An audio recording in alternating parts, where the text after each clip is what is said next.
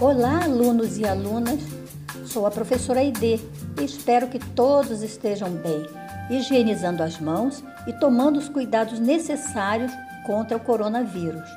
Hoje, vamos relembrar as fontes de energia renováveis e não renováveis e algumas usinas de geração de energia elétrica.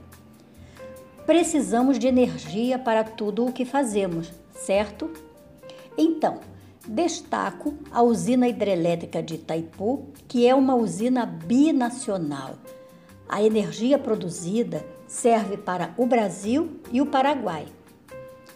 Indico um vídeo que você pode assistir e que apresenta detalhes bem interessantes sobre a usina hidrelétrica de Itaipu. Apresento também um esquema de como a energia chega às nossas casas você pode desenhar no seu caderno e também explicar para a sua família. Afinal, energia elétrica não cai do céu, não é mesmo? Energia lembra eletricidade. Eletricidade lembra luz. Pronto. Olha o compositor Tom Jobim de novo. A música da semana, que é composição de Tom Jobim, tem uma parte que diz: quando derem voz ao morro, toda a cidade vai cantar. E o Morro da Mineira, na cidade do Rio de Janeiro, cantou e iluminou seu campo de futebol. Sabem como?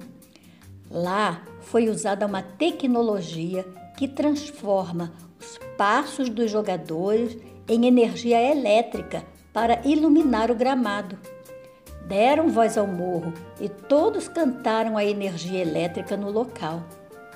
Leiam a notícia no site indicado. Aproveitem os assuntos do material junto com a família. Cantem a música de Jobim e até o próximo encontro. E você, quer aprender mais e melhor? Então ouça nossos podcasts e compartilhe à vontade. Até breve!